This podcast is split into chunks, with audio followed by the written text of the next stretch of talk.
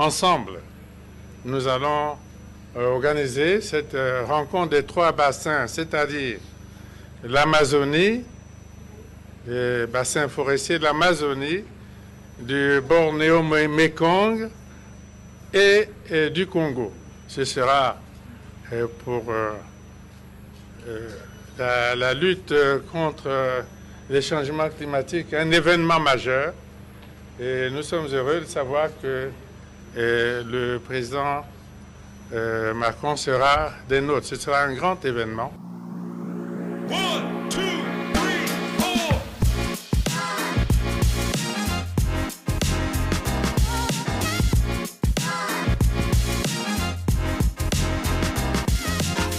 Vous êtes sur Mokondi Insider, le podcast congolais d'entrepreneuriat et de prospective économique, avec votre animateur, Kevin Omaza. Bonjour à tous et bienvenue sur Mokonzi Insider, le podcast des futurs champions et influenceurs économiques congolais, 100% Braza, Kinshasa. Euh, je suis très heureux euh, de vous retrouver pour ce nouvel épisode. On va parler de l'actualité qui était assez chaude, assez brûlante, euh, notamment en Afrique centrale, puisque le président de la République française Emmanuel Macron a effectué une visite de travail, ou plutôt une tournée régionale si on peut dire, qu'il a emmené au Gabon, en Angola, en République du Congo et en République démocratique du Congo. Donc quatre pays à visiter, quatre chefs d'État à rencontrer, quatre euh, je dirais, euh, euh, pays avec des dynamiques et des problématiques différentes. Donc ça a été très intéressant de, voir tout ça, de regarder tout ça. On va dans ce, cet épisode se consacrer d'abord à la République du Congo et dans un deuxième épisode on regardera ensemble la République démocratique du Congo. On va regarder spécifiquement ce qui a été annoncé au Congo, à Brazzaville.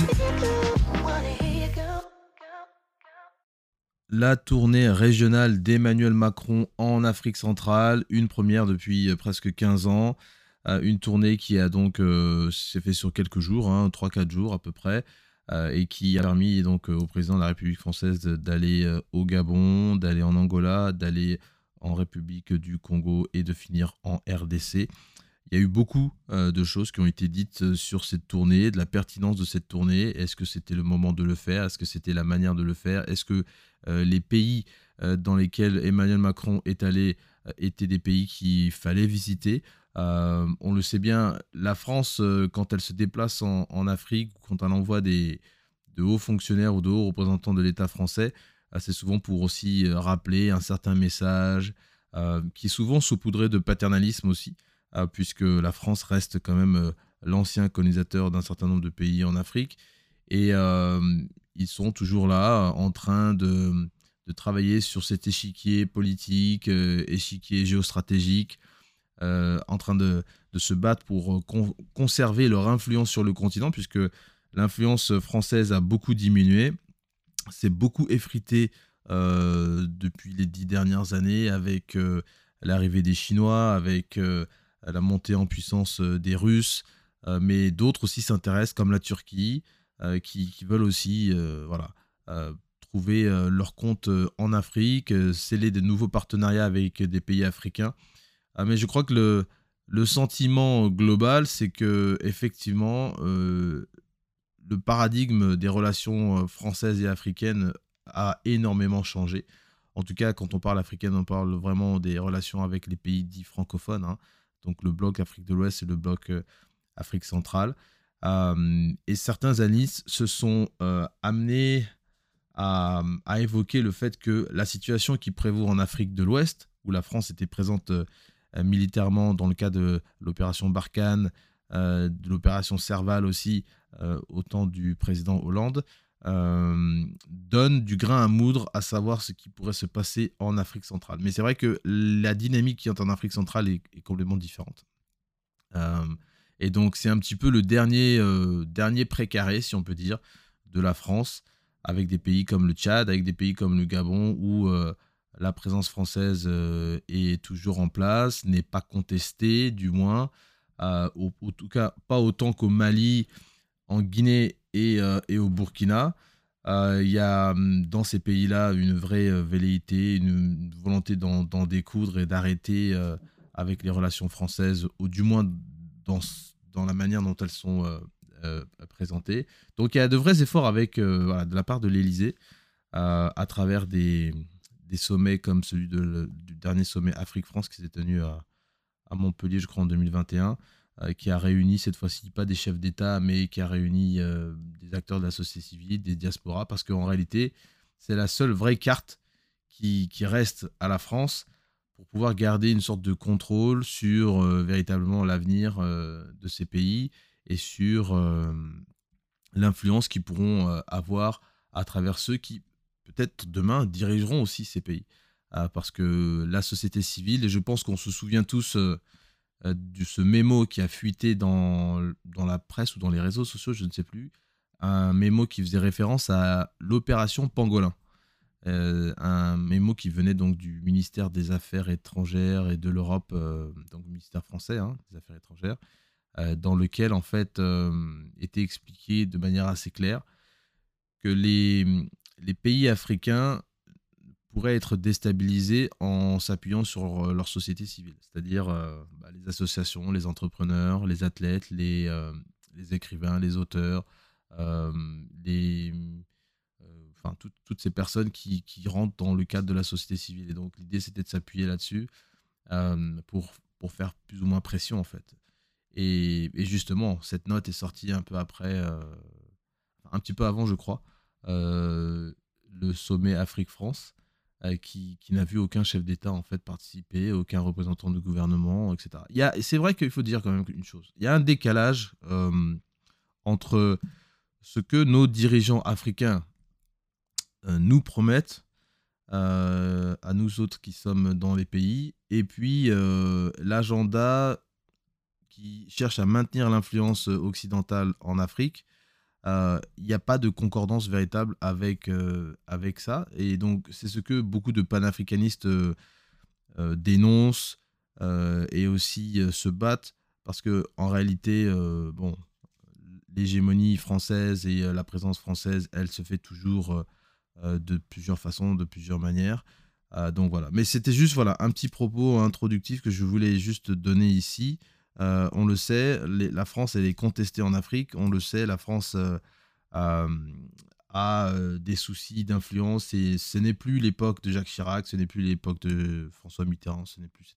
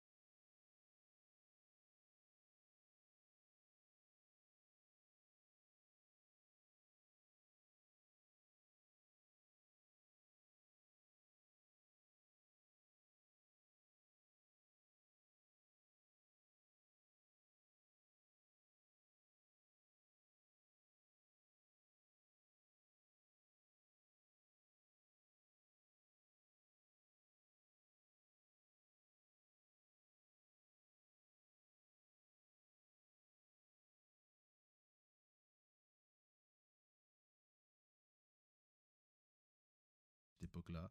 Donc Emmanuel Macron euh, euh, nous a martelé euh, dans plusieurs de ses interventions, notamment au Gabon et en RDC, que la France-Afrique s'était terminée, que ses réseaux d'influence, etc., s'étaient terminés, parce que c'est ce qu'il a reçu comme, témoignage aussi quand il est allé à, Montpellier en organisant ce sommet Afrique-France. Bref, pour revenir sur le Congo, pour revenir sur le Congo, d'abord, euh, ce qu'il faut noter sur, euh, sur ce passage ici euh, d'Emmanuel Macron, c'est un passage donc, qui se fait. alors, la dernière fois qu'un président français est venu au Congo, c'était, je crois, il y a 14 ans, donc ça remonte il y a très très longtemps. C'est la première fois qu'Emmanuel Macron vient à Brazzaville, mais c'est pas la première fois qu'il rencontre Denis Sassou Nguesso. Ils se sont rencontrés à plusieurs reprises déjà.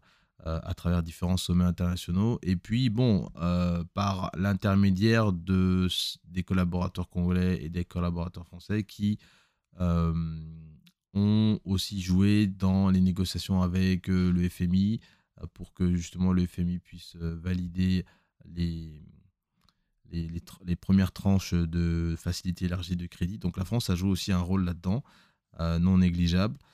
Donc, donc voilà, ça c'est ça c'est un petit peu le décor. Emmanuel Macron est venu trois heures, montre en main au Congo, ce qui a choqué beaucoup de gens et qui nous a interpellés également, parce qu'on s'est dit, mais waouh, 3 heures, c'est quand même dingue. Le mec est arrivé à 17h15, il est reparti à 20h15 euh, pétante, euh, avec euh, tous les déplacements qui devaient se faire entre la case de Gaulle, l'aéroport, le palais du peuple, etc. donc on était vraiment un peu ébahis, un peu choqués. L'Élysée nous a dit que c'était une escale technique. Et c'est là où, quelque part, on se dit, mais nous qui sommes congolais, comment on doit prendre ce genre de terme? Parce que, vous le savez, en diplomatie, les mots ont un sens caché, il y a des doubles sens, des triples sens euh, très très souvent. Et donc, euh, le temps consacré euh, au Congo, même si c'est voilà, c'est juste à côté de la RDC, on se dit, bon, étant donné l'histoire du Congo avec la France, étant donné aussi de l'agenda que l'Elysée avait euh, annoncé euh, vis-à-vis de cette tournée par rapport au Congo, on s'est dit quand même, il devrait y avoir un peu plus de temps alloué à 3 heures. C'était quand même, euh, c'était vraiment rien du tout, quoi. 3 heures, c'est vraiment rien, rien du tout. comparativement même avec l'Angola ou avec la RDC ou avec le, avec le Gabon où Emmanuel Macron a eu le temps d'aller dîner, de dormir sur place, de se balader dans les forêts. On a vu que Emmanuel Macron s'est baladé dans la forêt et quelqu'un a fait un commentaire dessus en disant mais comment ça se fait que on a un président français qui vient découvrir les forêts du Gabon et il est accompagné par un Écossais qui est euh, ministre des, eaux et forêts euh, au Gabon, Monsieur Lee White. Euh, c'est lui qui a amené Emmanuel Macron dans les forêts, lui parler des forêts, etc., de la préservation des forêts, de ce qu'ils ont réussi à faire jusqu'à présent. C'est quand même impensable. Donc vous avez voilà deux, deux, deux étrangers, hein, deux non-africains qui viennent en fait sur le continent et qui euh, sont en train de, bah, de, se dire bon comment on fait pour protéger des forêts? On n'a pas vu de Gabonais impliqués là-dedans. Ils étaient là, c'était des gardes forestiers. Bon, c'est un petit, c'est voilà, c'est juste un petit, euh, euh, un petit détail qui, qui voilà, qui, dit ce qu'il veut dire. Mais euh, bref, donc le Emmanuel Macron est venu au Congo. Qu'est-ce qu'il est venu faire au Congo? Alors il est venu rappeler deux, trois petites choses. Euh, il est venu à faire des annonces sur, euh, sur quatre éléments importants, hein, quatre ou cinq éléments importants, on va dire. D'abord sur l'histoire et sur le fait de rappeler que voilà, il y a un héritage mémoriel au niveau du Congo qui, qui est unique Hein, puisque le Congo était la capitale de la France libre. Euh, c'était également euh, euh, ben, la capitale de, l'Afrique équatoriale française. donc ça, ça remonte avant les indépendances, pour ceux qui ne savent pas, l'AEF. Et je souhaite que nous puissions nous engager sur plusieurs sujets. Le premier, ce sont les sujets mémoriels, historiques et culturels. On vient de le voir à l'instant avec le micro du général de Gaulle, mais votre pays a a eu un rôle ô combien important dans l'histoire du continent, évidemment, mais celui aussi de la France, de la France libre. Et euh, alors que nous arrivons vers une période où nous aurons beaucoup de commémorations, je souhaite que, au-delà des colloques qui ont déjà été organisés, une série d'initiatives mémorielles, historiques puissent être prises avec des restaurations de bâtiments, d'objets, un travail scientifique conjoint et euh, véritablement euh, un partenariat scientifique mémoriel qui soit conduit sur ces sujets. Et donc, euh, d'ailleurs, à ce propos, toutes les archives, tous les documents historiques qui datent de l'AEF, en fait, étaient stockés à Brazzaville. Donc, j'en profite aussi pour saluer Assim Tal Boukambou qui travaille sur ces archives, justement, et qui a publié, enfin, a produit un documentaire qui s'appelle Les Révolutionnaires. Et il s'est beaucoup appuyé sur ce travail d'archives euh, avec évidemment des financements qui sont venus de la France, de l'Union européenne pour retravailler là-dessus.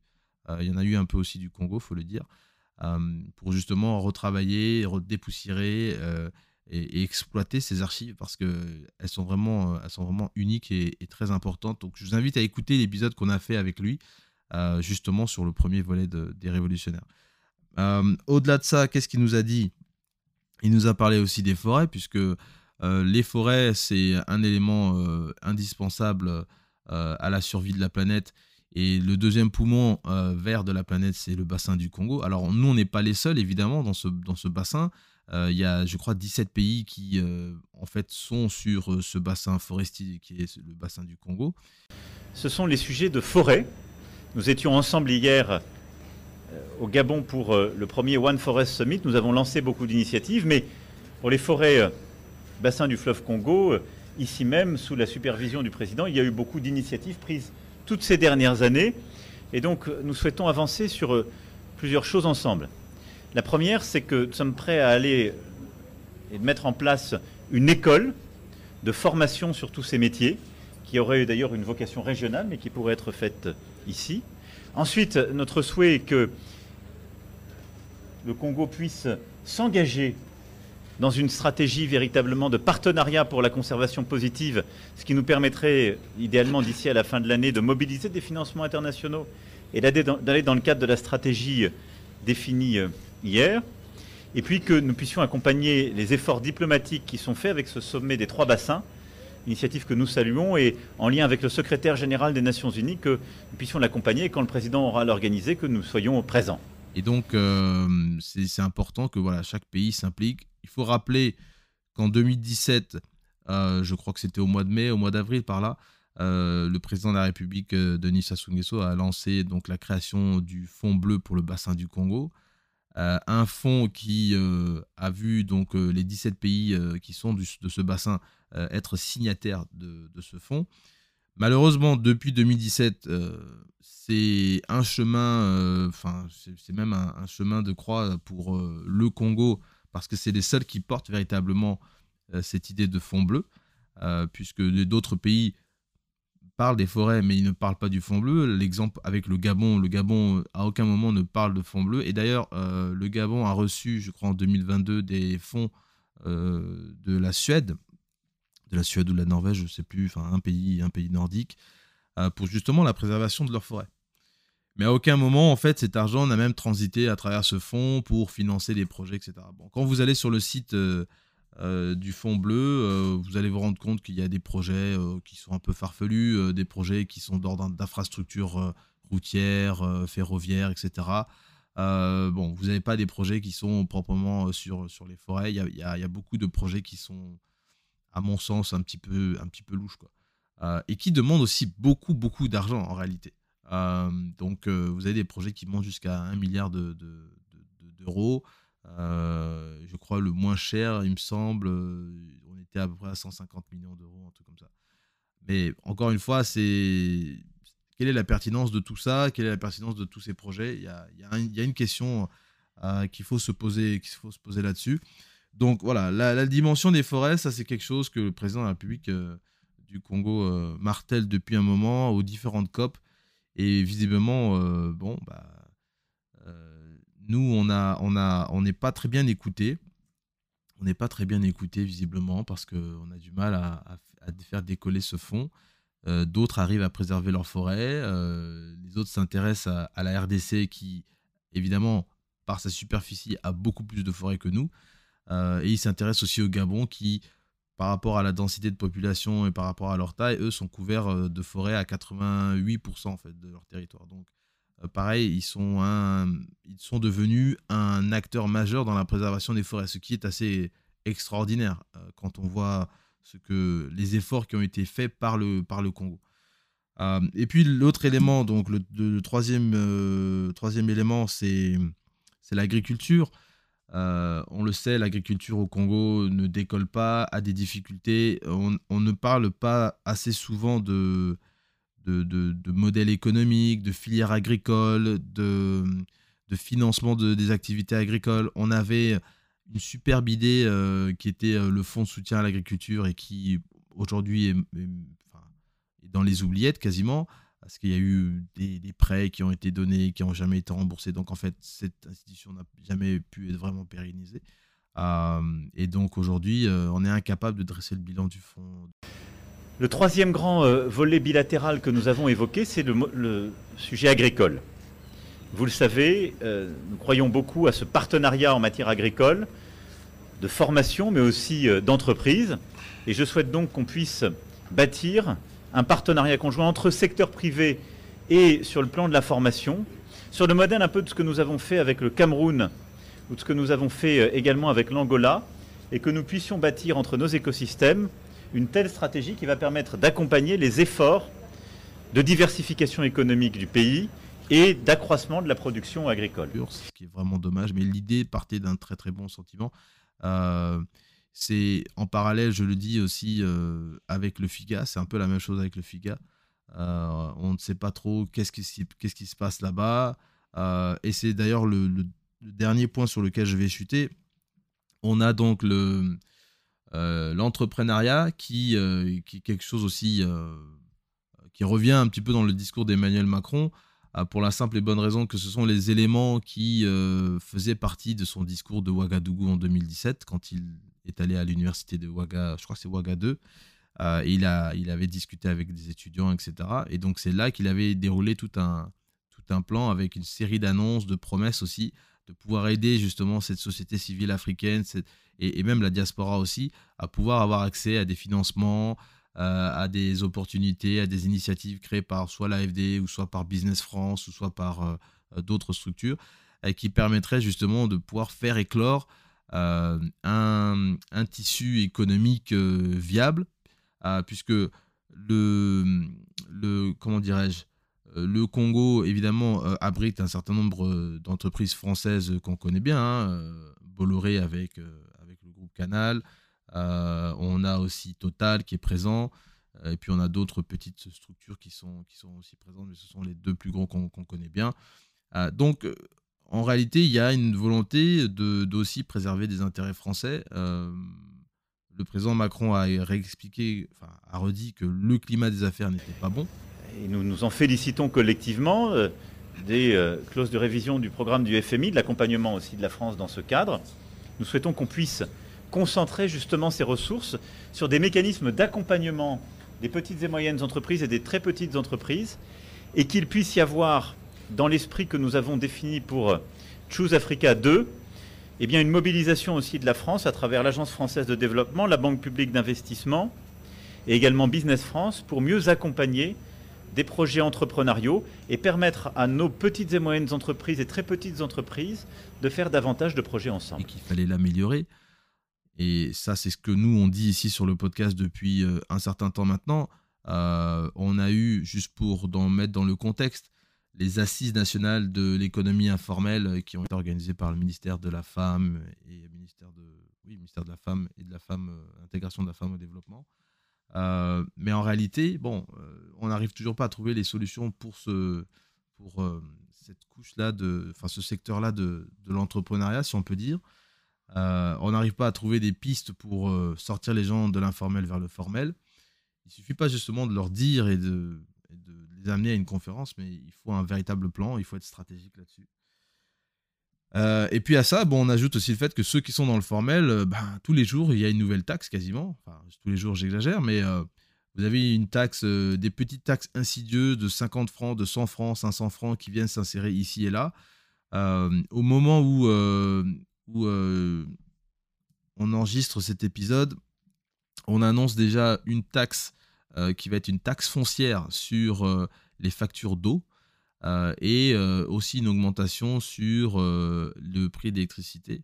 ce qui déjà à la base possède une taxe qui est donc la redevance audiovisuelle et le ministre Thierry Mongala, ministre de la communication, porte-parole du gouvernement, dans une interview sur Téléca Média, euh, en fait, parlait justement de cette redevance euh, audiovisuelle qui n'est pas reversée au ministère, mais qui est quand même perçue, en fait. Donc, euh, les sociétés donc étatiques, enfin, on ne sait plus si elles sont étatiques d'ailleurs, c'est une vraie question aussi, c'est une, question à, creuser, mais les sociétés qui fournissent l'eau et l'électricité au Congo, donc la, la, congolaise des eaux et puis énergie électrique du Congo, donc perçoivent, donc vont percevoir, donc la LCDE vont percevoir des taxes au profit donc euh, de l'État congolais. Euh, et donc c'est une manière, si vous voulez, de faire payer les gens une taxe euh, de manière insidieuse puisqu'ils payent déjà l'eau, donc pourquoi pas leur mettre une taxe là-dedans, ça va aller. Enfin, vous avez voilà des timbres fiscaux un petit peu partout comme ça qui n'ont l'air de rien, mais qui en fait, ce sont des taxes, des taxes, des taxes, des taxes à chaque fois en fait. Donc voilà, voilà un petit peu, voilà un petit peu ce dont il s'agit. Bon, il y a un point aussi sur la culture, mais qui rentre dans le volet historique aussi et qui est important aussi. Mais encore une fois, ce sont à travers des bras comme l'Institut français du Congo qui font vivre la culture congolaise, qui font vivre les, les artistes aussi congolais. ceux qui sont pas trop connus, qui n'ont pas la chance d'être structurés, d'être encadrés correctement, avec des, des, maisons de production dignes de ce nom, qui sont capables d'organiser des tournées, etc. Tout, tout, ça, en fait, c'est voilà, des vrais défis pour la ministre, la nouvelle ministre de l'industrie culturelle. Donc il y, y, a plein de choses à faire. On peut regretter, je pense, la venue d'Emmanuel Macron qui soit aussi rapide, parce que je pense, certains auraient aimé qu'Emmanuel Macron ait un discours peut-être plus dur avec le Congo. Bon, moi je ne sais pas hein, qu'est-ce qu'ils se sont dit en coulisses, parce que vous savez, il y a les conférences de presse où on dit des choses sur lesquelles on est d'accord, et puis il y, a des, des moments où il y a des apartés, ils sont à huis clos, ils se disent d'autres choses. On le sait bien qu'il y a des conversations qui ne sont pas dans le domaine public, mais qui sont très importantes dans le cadre de la prospective du Congo et dans l'avenir du Congo.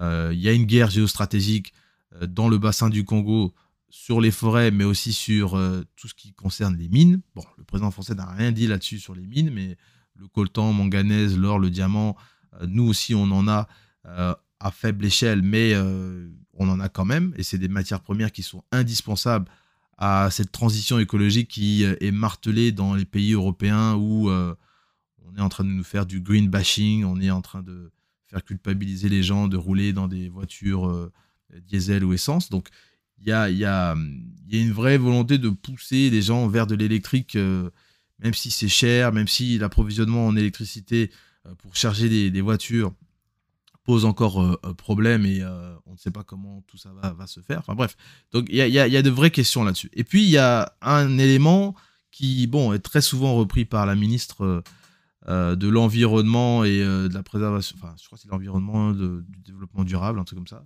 Enfin, je connais plus les titres des ministères.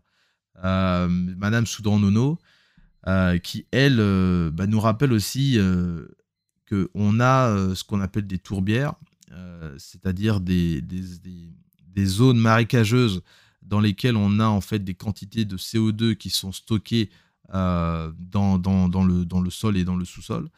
Et aller creuser justement dans ces tourbières, euh, on peut causer justement, on peut libérer ce CO2 et, donc contribuer à, augmenter les, gaz à effet de serre. On estime qu'il y a, je crois, à peu près 10 milliards de tonnes de CO2 euh, dans les forêts du bassin du Congo. Et donc, euh, en allant farfouiller, euh, fouiner des métaux dans ces forêts, parce que si vous voulez chercher des métaux, il faut bah, couper les arbres, il faut creuser, il faut retourner la terre, etc. Il faut mettre des produits chimiques pour faire sortir certains métaux. Donc tout ça, ça abîme l'environnement, mais ça contribue d'un autre côté à libérer ce CO2 qui était emprisonné dans le sol. Donc il y a un double intérêt à préserver les forêts. Euh, non seulement pour préserver des arbres qui sont des arbres, euh, enfin pour certains centenaires, qui capturent du CO2 euh, de, toute la planète, mais aussi de ce CO2 qui est capturé dans le sol en fait. Donc voilà un petit peu des enjeux qui n'ont pas été évoqués, mais qui sont des enjeux à mon sens sous-jacents. Il y a ensuite évidemment les enjeux autour du fait que l'Afrique centrale, comparativement à l'Afrique de l'Ouest, euh, est, une, est une zone où on a dans les pays francophones des présidents qui sont là depuis euh, vraiment longtemps et donc la société civile, notamment la diaspora, se mobilise énormément pour, euh, pour crier ou tirer la sonnette d'alarme sur les actions de ces présidents et du fait que bah, ils sont là depuis tellement longtemps, le développement n'arrive pas, l'émergence n'arrive pas aussi. Donc, et le Congo fait partie de ces gens-là en fait, fait partie de, ces, de ce groupe de pays avec la Guinée équatoriale, avec le Gabon. Euh, le Cameroun également aussi. Donc, évidemment, la France, elle, elle sait, elle connaît, elle, a certainement des fiches sur tous ces euh, lanceurs d'alerte de la diaspora qui sont planqués en France, mais qui sont très visibles sur les réseaux sociaux, euh, notamment sur YouTube et autres, et qui passent leur temps à faire des vidéos, bon, alors pour critiquer le régime, certes, mais aussi pour donner des éléments très concrets sur des détournements de fonds, de la corruption, de la dette, enfin bref, le Congo a fait la une de libération il n'y a pas très longtemps. Donc tout ça, c'est des choses, les Français savent. Ils savent, ils sont au courant. Et donc, dans les moments comme ça, ces membres de la diaspora attendent un feu vert, un signal de la part de la France. Et je pense qu'en fait, certains attendent une sorte de discours d'Emmanuel Macron, un peu comme à l'image du discours de la Baule de François Mitterrand, qui euh, disait euh, implicitement que voilà, il y, a un il y a un vent de démocratie qui doit souffler en Afrique et qu'il faut voilà, préparer au changement, il faut s'ouvrir au changement. Et ce qui a fait qu'on a eu des alternances politiques plus ou moins préparées. Euh, au Congo, c'était le cas avec le passage de, de Sassou Nguesso à Lissouba. mais bon, après, voilà, les agendas changent, les, les, les opinions changent les, problématiques changent et donc du coup on doit prendre de nouvelles décisions. Quoi. Enfin voilà, donc ce sont des quelques éléments, c'est ma lecture euh, de, cette, euh, de ce passage. Est-ce que s'il était resté un jour, deux jours, ça aurait changé quelque chose? Personnellement, euh, j'en suis pas tellement convaincu. On est à la hauteur de ce que on est capable de, de, proposer, j'ai envie de dire. Les relations entre les pays ne sont régies que par des intérêts. Donc, conséquemment, quel est l'intérêt de la France sur un petit pays comme, comme le Congo? Je ne suis pas trop sûr. Euh, mais bon, la, vraie question, c'est qu'est-ce que nous, on a à proposer maintenant, en fait, en réalité? Donc, euh, voilà un petit peu, voilà un petit peu moi, ma, ma réflexion là-dessus. Euh, on parlera du, de la RDC dans un autre épisode parce que ça a été un peu plus mouvementé là-bas. Il y a d'autres enjeux, il y a d'autres difficultés, il y a d'autres dossiers importants en RDC qu'on nous on n'a pas au, Congo, euh, notamment le dossier sur le, sur le M23 et sur les relations entre la France et le Rwanda, qui sont des relations bon, très, très proches. Hein. Kagame et puis, et puis Emmanuel Macron sont sont un peu potes comme cochons. Mais, euh, mais voilà, c'est d'autres dossiers. C'est quelque chose qu'il faut qu'on s'intéresse aussi euh, dans le cadre de la prospective, notamment dans la sous-région. Euh, parce que nous aussi, de notre côté, on a des relations aussi qu'il nous faut peut-être aussi clarifier avec le Rwanda. on, a, on, a suivi, on a suivi en fait le passage de, de, Paul Kagame, président du Rwanda, au Congo euh, pour justement euh, discuter d'investissement, de développement, de coopération, etc. Et euh, une société qui s'appelle Crystal Ventures va s'installer au Congo pour, exploiter un terrain au Congo qui est quand même assez, assez, assez grand. On parle de 12 000 hectares. Et donc, la vraie question, c'est quel est le but de tout ça? Bon, moi, j'ai pas encore finalisé mon idée là-dessus on attend de voir aussi ce qui va être fait parce qu'il faut toujours faire très attention entre les annonces et les faits. Il y a des fois, euh, euh, je dirais, un décalage entre les deux. Euh, et, je pense qu'il faut, il faut voir qu'est-ce que cette société qui est donc rwandaise souhaite faire au Congo, comment ils vont le faire. et à partir de là, on pourra, on pourra tirer des conclusions. Mais, ça, ça alerte nombreux de, nombreux, nombreux de lanceurs d'alerte de la diaspora euh, sur les intentions, les velléités, etc. De, du Rwanda au Congo. Euh, voilà, on regarde ça avec euh, un œil particulier, mais on, se posera la question le temps venu de ce, qui, ce qui se passera. Si vous avez des idées là-dessus, si vous avez des commentaires à faire là-dessus, n'hésitez pas, laissez-nous vos, vos, suggestions. je dirais juste pour, pour, conclure un petit peu que la France, euh, la France a, tout à, tout à faire pour, pour, revenir et pour être au devant de la scène. Euh, et donc, c'est des visites qui sont, à mon sens, euh, stratégiques, même si, bon, en réalité, je pense qu'il y a une volonté de renouvellement, de discuter avec de nouveaux acteurs, de partir sur de nouvelles bases. Je pense que c'est un petit peu ça. et c'est ce qu'on retrouve avec l'Angola, c'est ce qu'on retrouve avec la RDC. Malheureusement, bon, on a euh, chez nous des acteurs qui sont là depuis tellement longtemps qu'en réalité, ça ne bouge pas tellement. Il y a une sorte de continuité. Et quand on est dans cette continuité, il y a des avantages comme il y a des inconvénients. Euh, les avantages, c'est qu'évidemment, bah, on est sûr de, discuter avec les mêmes acteurs, qu'ils auront à peu près les mêmes positions. Les inconvénients, c'est que bon, le moment où il faudra un petit peu changer, s'adapter et tout, bah, ça sera plus difficile. Donc, euh, Il y a des éléments d'ordre sociétal qui, peut-être, pour que la France garde son influence, va être poussé au niveau du Congo pour que, bah, si vous voulez continuer à coopérer avec nous, bah, va falloir que vous acceptiez de faire des avancées sur certains dossiers, certaines choses. Donc, euh, bref, voilà, j'en dis pas plus, je ne spécule pas, mais, euh, mais c'est dans l'ordre des choses. Voilà, en tout cas, si vous avez des questions, des, des, idées là-dessus, sur euh, ces relations entre la France et le Congo, sur ce qui adviendra dans, dans le futur, dans l'après, n'hésitez pas, laissez-nous vos commentaires, Twitter, Facebook, Instagram, on est, on est là-bas. et puis vous pouvez nous écouter sur Spotify, Google Podcast, Apple Podcast, euh, le podcast est gratuit, donc euh, voilà, n'hésitez pas, écoutez-nous, euh, partagez aussi autour de nous. C'est comme ça qu'on va pouvoir continuer à réfléchir sur des sujets autour du Congo, analyser un petit peu, se poser des questions sur l'avenir, ne pas rester dans un prisme de une année ou de cinq ans, mais qu'on se projette sur 2040, 2050, parce que l'avenir, c'est justement ça, ça se prépare aujourd'hui.